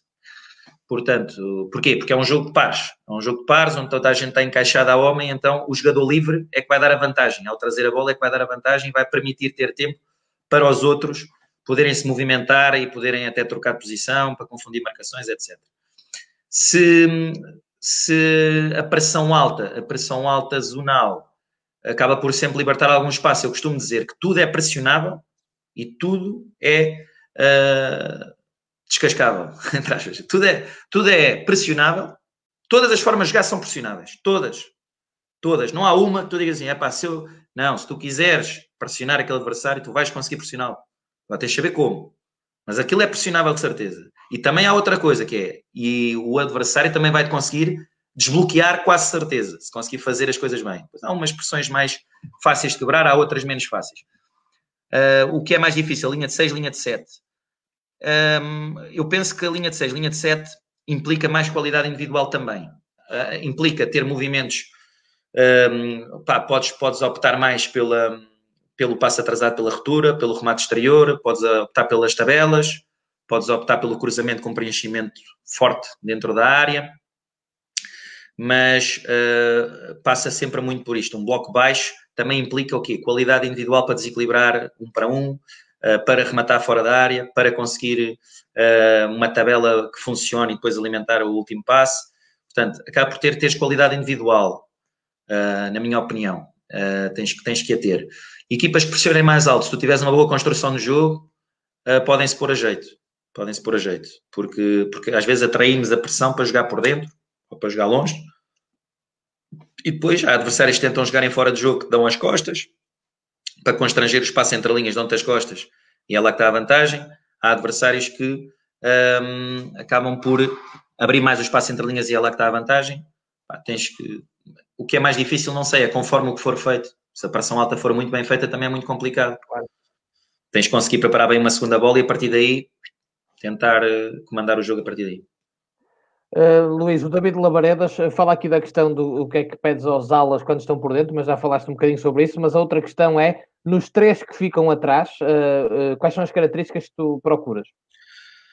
Pá, se eu pudesse escolher sempre, os jogadores teriam que ser sempre jogadores com uma qualidade técnica forte, consigam que eu veja que já que, que, conseguem jogar entre linhas, conseguem pôr passo interior, tanto em primeira como em segunda linha, porque isso facilita muito a vida ao treinador. Senão o treinador tem que estar sempre, e, há jogadores que já evoluíram muito este ano também, porque são excelentes profissionais e querem e trabalham e, e querem também melhorar e percebem que aquilo é importante para eles também.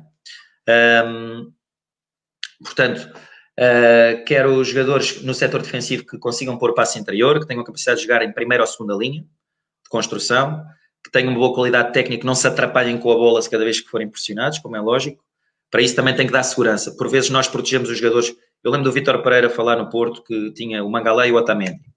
E o Otamendi era um jogador muito mais forte uh, tecnicamente que o Mangalá e ele aproximava sempre um médio mais do Mangalá para protegê-lo, de certa forma, para ajudar a pegar no jogo, um, ehm, ajudar o Mangalá, neste caso, a, pegar no jogo. E o Otamendi, ele sabia que tinha mais qualidade técnica. Pronto, o treinador tem que ir jogando com estas características. Mas se eu pudesse escolher, jogadores rápidos, controlem bem o espaço em profundidade, porque há coisas que um treinador, por muito esforço, não consegue mudar muito, que é a velocidade do jogador, tem que ser rápido. A qualidade técnica pode ir melhorando, mas onde o treinador tem mais intervenção é na tomada de decisão. Tomada de decisão e perceber o jogo melhor, onde é que estão os espaços, onde é que estão as vantagens e trabalhar isso com eles. Agora, sem técnica, sem velocidade lá atrás, dificilmente conseguimos jogar switch e a querer a bola. Uh, portanto, passa por isto. Velocidade nos centrais, técnica, jogadores, claro que, que, se forem, como são do setor defensivo, se tiverem uma estatura elevada, melhor. mas isto é o perfeito, não é? Isto não é, claro. não é todos, todos nós procuramos um pouco isto. Luís, o João Guerra pergunta-te qual a influência da Universidade de, de Évora e a Juventude de Évora na tua formação uh, como homem e como treinador. Isso é interessante porque hum, eu fui para Évora e porque eu não tinha notas suficientes para ir para Lisboa, eram baldas. Então fui para Évora e toda a gente achava que eu ia lá estar um ano e este gajo vai lá um ano e volta porque ele vai para a noite e beber copos. Okay. E então eu fui, eu fui para Évora e acabei por me surpreender bastante. A noite académica era fabulosa, correspondeu completamente. Primeiro ano tive mais notas, mas depois quando apareceu o futebol, e apareceu através do professor Ricardo Duarte também, Ricardo Duarte esteve já em Lisboa também e está no estrangeiro também a trabalhar. Bem, bem. Uh, o Ricardo Duarte pá, foi na, na universidade uh, claramente uma inspiração brutal. Uma inspiração brutal. Portanto, a primeira aula que ele dá um, foi logo a dizer, meus senhores, esqueçam lá o passo frente a frente, esqueçam lá essa, essa brincadeira, metam mas é os vossos jogadores a decidir em jogos condicionados, ao vosso modelo de jogo, à vossa ideia de jogo. Esqueçam completamente isso. O jogo é complexo, depois no, esqueçam lá esses três para zeros e o Chris Cross e o vai ao linha e cruza e não está ninguém na área e depois no jogo vai sair tudo bem porque o jogador não está a treinar em concentração, não está a tomar decisões no treino, portanto no jogo também vai aparecer lá um gajo à frente em vez de um boneco ele já não sabe o que é que há de fazer. Pá, e aquilo foi, quem é este gajo? Pô, quem é este gajo? É treinador, este gajo treinou alguém? E ele com 27 anos, para aí, com, com o sangue na guerra, acabou por nos inspirar a todos lá em Évora. E a gente tinha um grupo de alunos muito empenhados, eu, o Vitor, o Diogo, uh, éramos alunos muito empenhados na altura e quisemos ir ao Sporting, estagiar, ao Benfica, estávamos em Évora, mas a gente batia as capelas todas, mandamos e-mails para o Espanhol, Barcelona, para o, sei lá, mandei para aí 200 e-mails para os clubes estrangeiros todos. Uma vez o Espanhol Barcelona disse que aceitava, depois o e-mail seguinte dizia assim, uh, são 2 mil euros para a estadia e para as despesas. E a gente todos contentes, vamos para o Espanhol, e afinal já não íamos nada para o Espanhol. Mas pronto, foi a Universidade de Évora, depois como era uma terra pequena, nós andávamos sempre na casa uns dos outros, uh, não íamos para a casa dos pais, então havia aqueles grupos de trabalho até às 3 da manhã, 4 da manhã. Pá, tenho histórias formidáveis, mesmo com o professor Ricardo, de irmos ao Sporting e de ser quase um escândalo a gente defender aquilo que a gente defendia na altura, porque o Sporting tinha uma escola que era a melhor, é a melhor do mundo, pronto, mas tinha aquele sistema de treino muito padronizado, que eu não defendo, mas que aceito e cada um, cada um faz aquilo que, que entende. É como eu disse, eu no treino tenho ideias muito, muito vincadas mas eh, basicamente na altura nós expusemos muito e foi isso, se calhar um grande segredo é não ter medo nunca de andar para a frente. E é uma grande mensagem para quem está a começar. É, mas não vale a pena dizer que queremos, temos o sonho de lá chegar e as ações não, não vão de encontro àquilo que a gente diz. As ações têm que ir de encontro ao que a gente diz. Isso é o principal. O Paulo Gonçalves pergunta que impacto teve no teu crescimento enquanto treinador a melhoria da capacidade e condições de observação sobre os adversários? É assim, eu desde, desde, desde a Ericeira que a gente tinha alguém que ia com, com uma motazinha lá a gravar os jogos à escapa uh, na Distrital, para a gente saber como é que jogava a equipa da Distrital. E apresentávamos aos nossos jogadores algumas coisas um, já na Distrital tínhamos a preocupação então em observar o adversário, porque eu vinha muito dessa análise e observação e valorizava esse tipo de trabalho. Uh, depois, um, no Mafra já tínhamos mais condições, já tínhamos o Instat disponível. Claro que isso ajudou-nos porque acabamos por ter conhecimento dos jogadores, dos, do, das equipas, como a forma como eles jogavam, portanto, normal, o Instat. E depois o iScout agora também, o Instat, o iScout, portanto, Claro que essas ferramentas ajudaram-nos bastante a ter acesso fácil à informação. Na Distrital, é preciso, se queres ganhar, se queres trabalhar como os melhores, tens que deslocar alguém para lá, uh, faça quase a custo zero, porque tu também não ganhas dinheiro, tem que ser por amor à camisola e depois e depois, e por querer saber mais, e por querer evoluir na sua carreira, e por, porque eu fui muito assim, eu quando estava no Mafra eu ia ver jogos autorizense com o dinheiro, com o dinheiro que ganhava e às vezes meus pais tinham que me ajudar. Pá, era mesmo assim. Eu ia ver jogos autorizenses sem me darem um euro, a Coimbra, e era de Mafra. E fui ver jogos ao padrão da Légua, padroense. Sim, padroense. Pá, para ganhar valia tudo. portanto, portanto, acabava por, por ser assim. Portanto, a análise e a observação ajuda muito. No, atualmente é impensável nós irmos para um jogo de olhos fechados. Né? A observação abre-nos os olhos, mete-nos ocorrentes dos, dos perigos que podemos, um, podemos ter à nossa frente e prepara-nos para eles, se for bem feita e traduzida para o campo. Claro. O, o Pepa, que nos está a acompanhar, um abraço para ele, também ele sabe que, que eu considero. Pepa morou comigo, pá, morou é, comigo em Tondela. Um abraço e elogiou a tua barba, portanto já nem tudo está mal. Não, o Pepa, o Pepa uh, viveu comigo seis meses em Tondela. Era adjunto do Filipe Moreira também, estivemos lá. E foi alguém que também me ajudou muito na perspectiva de pá, Luís, tens de deixar de ser menino e passar a ser homem. Aos 24 anos, 23. E, e tive sorte de ter também a contribuição do Pepa para este trajeto todo e foi alguém sempre que também tem sempre uma palavra para mim. Sabes que, é o, eu e o Pepa temos uma história desse tempo, quando vocês eram adjuntos do Tondela e ele era, eu era diretor desportivo de Boa Vista, um, e, a gente fomos os dois expulsos ao intervalo, eu e o Pepa, um, num uh, Tondela Boa Vista, que Felipe Moreira era treinador, e agora só nos rimos por causa disso na altura, uh, ficou marcado, porque depois encontramos passado uns anos com amigos em comuns e ficamos amigos, felizmente, e estamos sempre a rir-nos com essa história, porque realmente foi um momento marcante e tu também lá estavas nessa altura, e portanto os anos vão passando, parece que foi ontem e já passaram tantos anos. Ora, o, um, o Ivo um, Carvalho diz que, tendo em conta o teu percurso ter sido uh, feito no escalão de séniores, apesar de também teres ali no início uh, formação, mas que tipo de ligação promoves nos, nos clubes onde, onde estás uh, com o departamento de formação? Pronto, eu basicamente, eu também fui treinador de formação. No Iricerense, eu era treinador dos infantis com o Nuno, éramos os dois treinadores da, da mesma equipa, com as mesmas funções, tudo igual.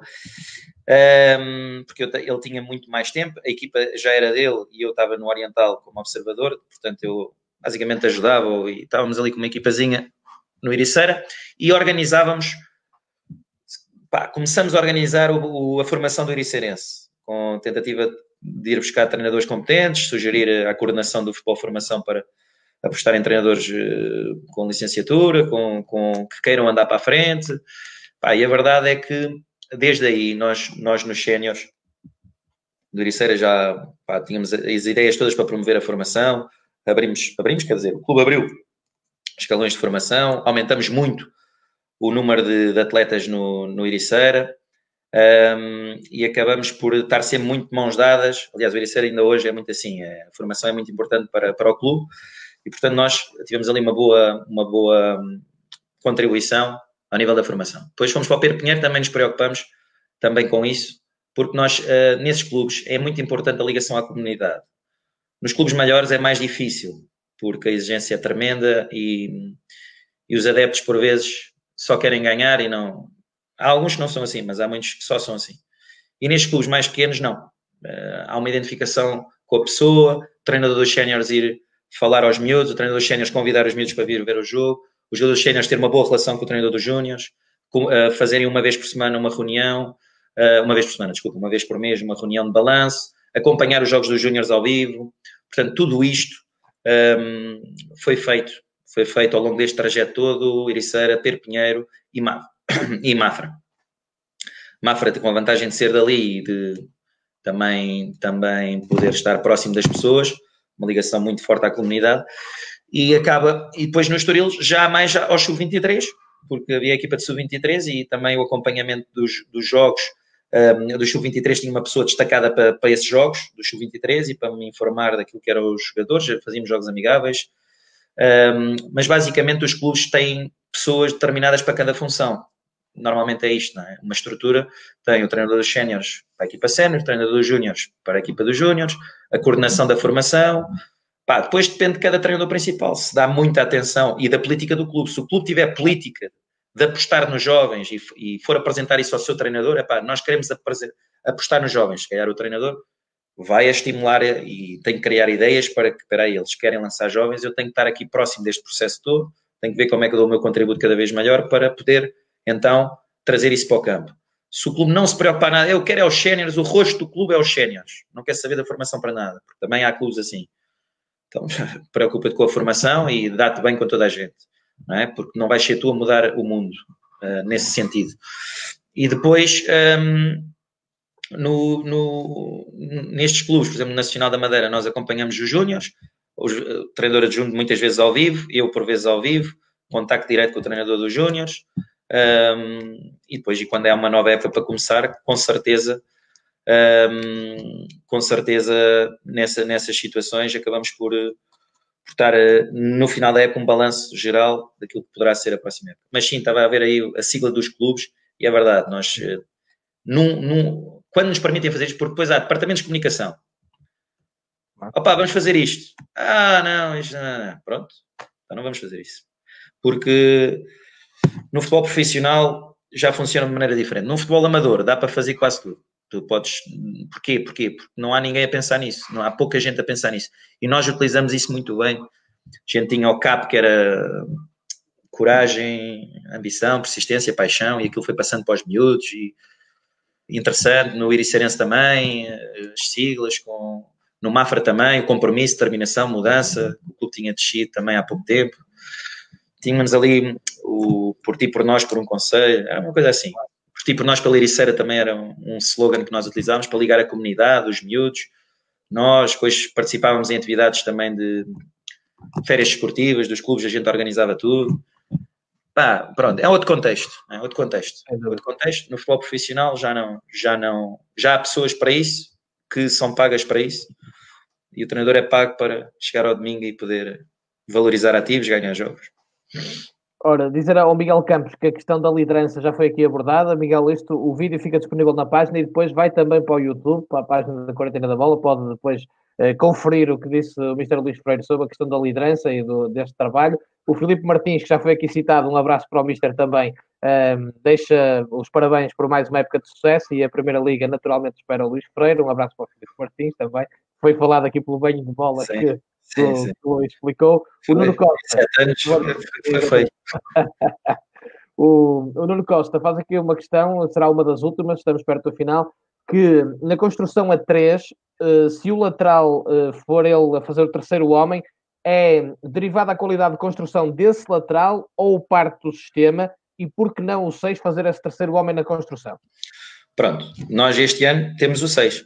Exatamente. Porquê? Porque temos o Calindi, temos o Campos, são jogadores com uma grande projeção ofensiva. Temos o Iti, temos o Vigário, são jogadores com muita, o Souza, muita projeção ofensiva.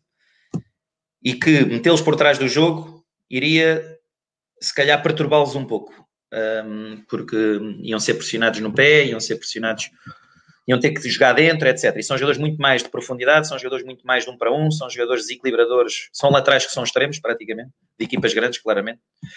Uh, e, portanto, acabam por ter essa liberdade. O 6 é possível, Uh, o lateral, às vezes é para quê? Tanto pode ser pelas características do lateral, que realmente acaba por. Um, eu, eu, posso dizer, num contexto distrital e mesmo na CPP, a gente confundiu muitas equipas.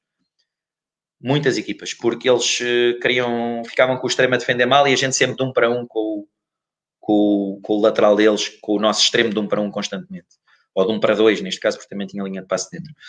Mas basicamente, uh, depois, consoante fomos uh, progredindo, ehm, a questão do lateral tem a ver com as características do jogador. E penso que é isto que o treinador tem que perceber. Eu posso ter uma ideia ofensiva, eu quero é jogar com o lateral por trás, e depois chego ao, chego ao Nacional, não interessa.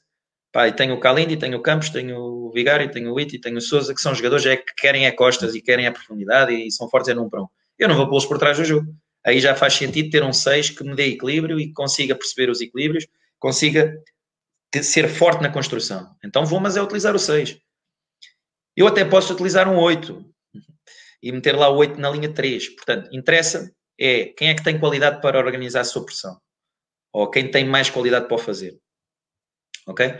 No Estoril nós achamos que era o lateral, até para deixar o extremo de um para um, naquele caso o Ailton, que até faz uma bela época nesse ano e, e segue, mas hum, deixar, deixar eh, o lateral por trás é uma questão de equilíbrio e de qualidade na construção de jogo. Pode ser o lateral, até pode ser o lateral esquerdo.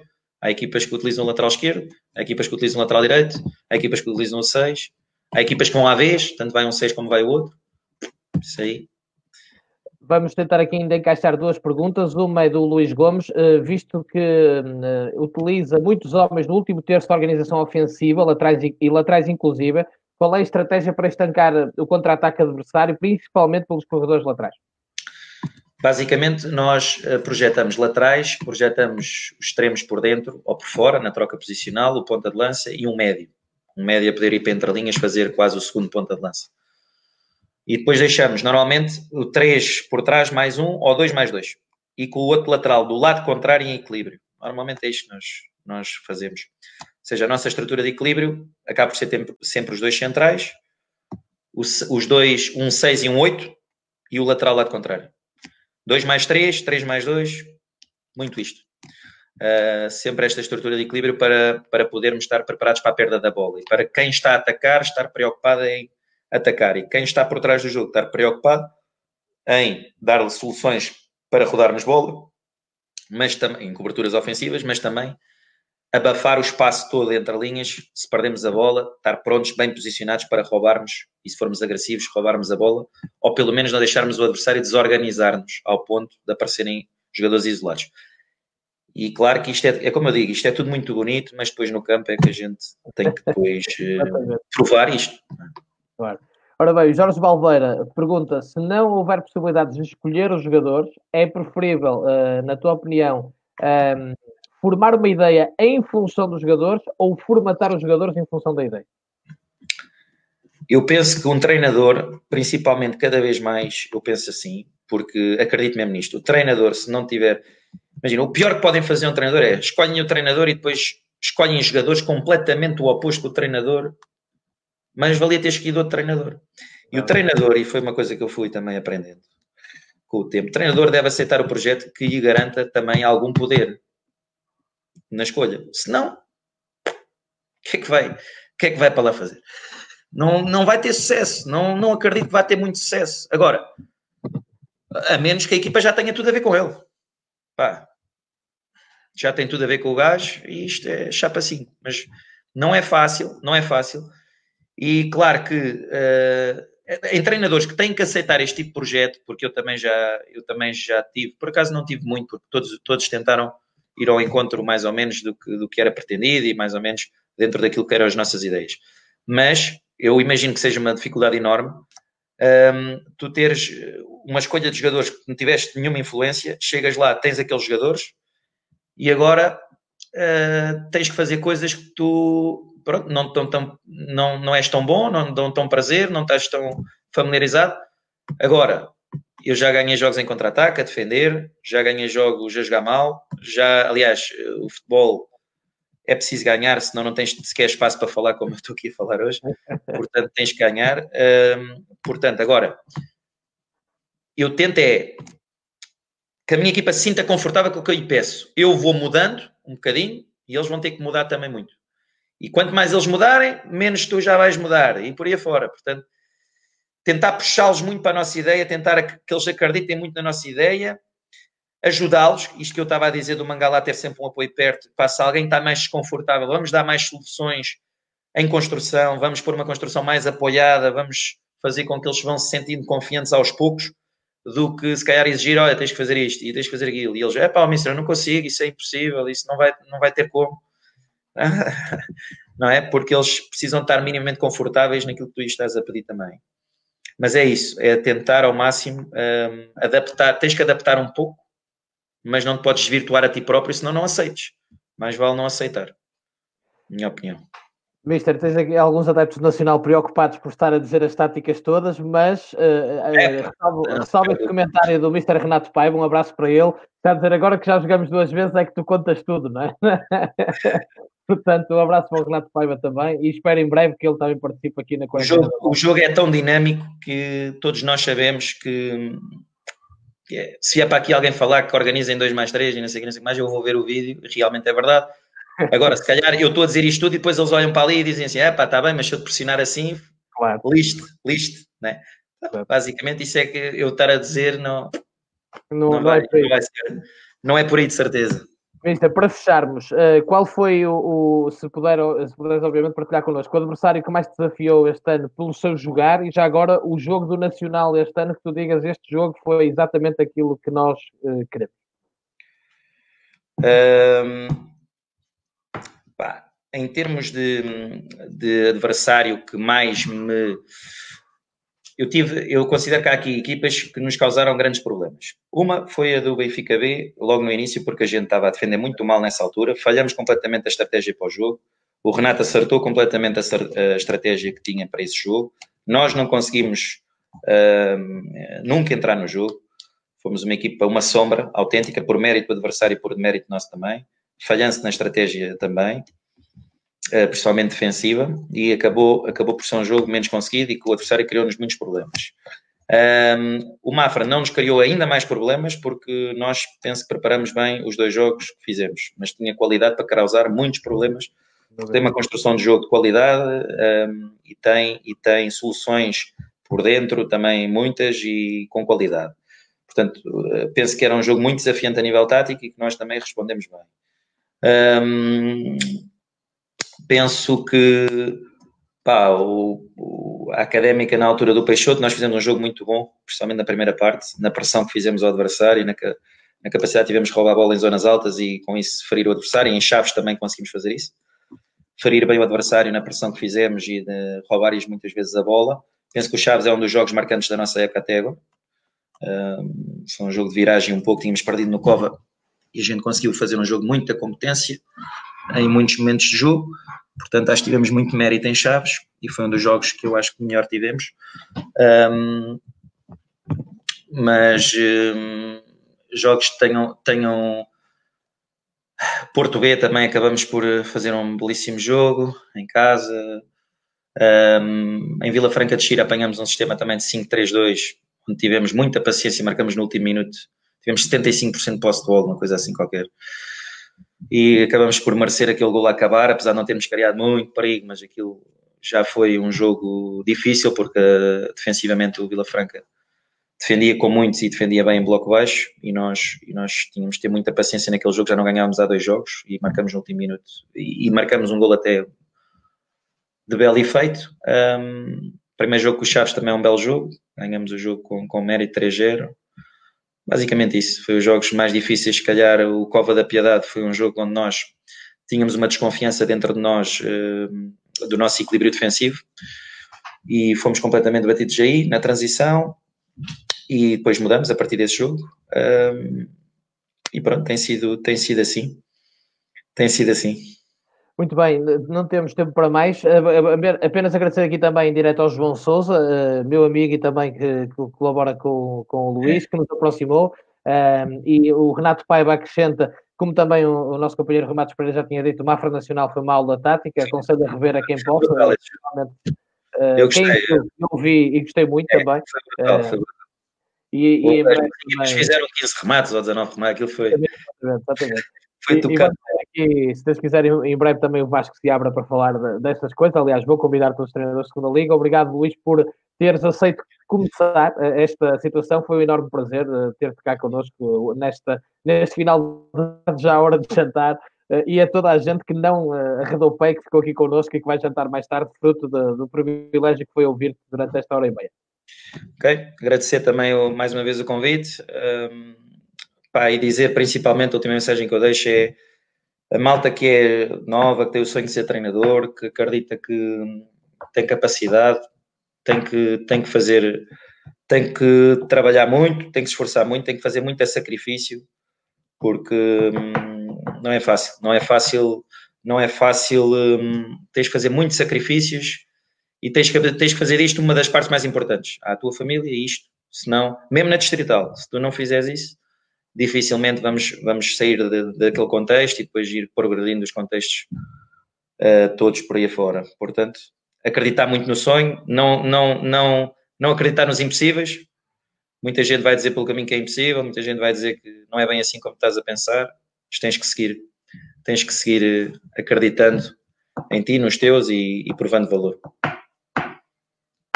Tá? Ora, com esse conselho final, não há nada mais a acrescentar a não ser agradecer. Obrigado, Luís. Mantemos o contacto. Obrigado. Eh, quem não ouviu, pode ouvir no YouTube. Isto vai para lá daqui a instantes.